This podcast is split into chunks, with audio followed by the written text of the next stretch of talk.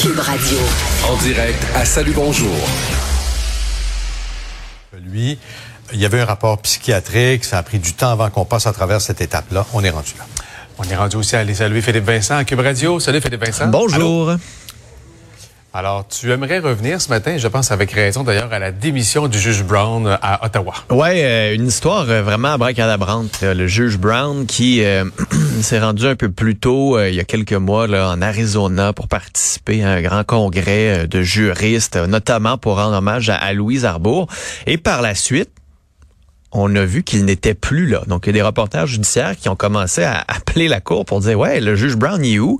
fait longtemps qu'on l'a vu siéger. Comment ça se fait? Il est rendu où? Finalement, un mois après avoir été mis en congé, on a annoncé qu'il était en congé. Et là, on a déclenché une enquête parce que ce qu'on comprend, c'est qu'il y aurait eu euh, du brasse camarade lors de ce congrès-là entre le juge Brown et un vétéran euh, de l'armée américaine. Donc, ce vétéran de l'armée américaine, sa version, c'est que M. Brown on était insistant, harcelant envers certaines de ses amies, donc des femmes, les aurait même suivies jusqu'à la chambre de l'hôtel.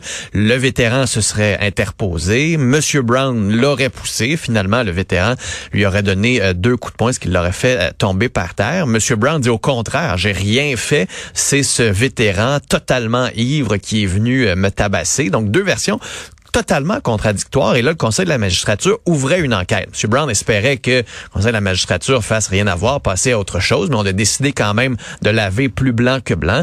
Et M. Brown a décidé de démissionner. Pourquoi? C'est pas clair.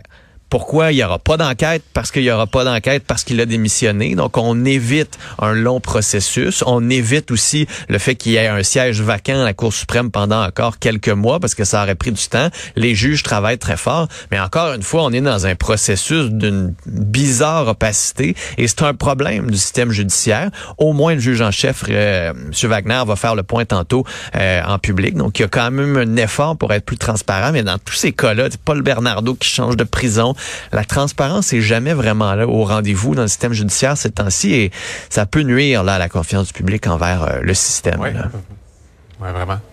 Philippe Vincent, euh, quand on regarde le bilan routier de l'an dernier au Québec, euh, et surtout en ce qui concerne les piétons, la priorité aux piétons qui devrait être absolue, on est loin du compte. On est loin du compte. Pire bilan depuis 15 ans. Euh, et ce qu'on voit, c'est qu'on a une hausse importante. On a une hausse importante aussi chez les personnes âgées.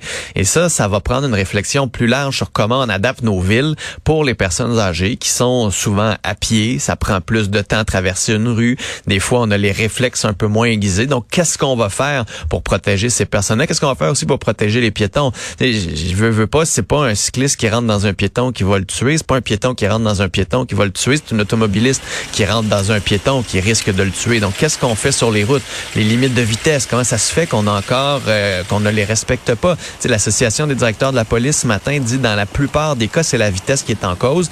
Ben, ça prend de la répression. Puis le directeur, de le directeur de cette association des directeurs de police dit, on vous donne une contravention, c'est pour éviter des drames humains. Je pense que des fois, ça vaut mieux plus de contraventions que plus de piétons morts, là, que d'avoir des morts sur la conscience. Et comme automobiliste, ben, c'est à nous d'y penser aussi et de faire attention. Absolument. Ben la distraction au volant aussi, devient un enjeu euh, hyper important. Non, puis en plus, avec le trafic, la congestion, tout le monde s'en va sur des petites routes, des routes où il y a plus de vie, puis on fait moins attention, on veut aller plus vite, on est pressé, on est stressé. Donc, il euh, faudrait mettre de la musique classique à la radio. en boucle. Salut. Salut, merci. Merci Philippe Vincent.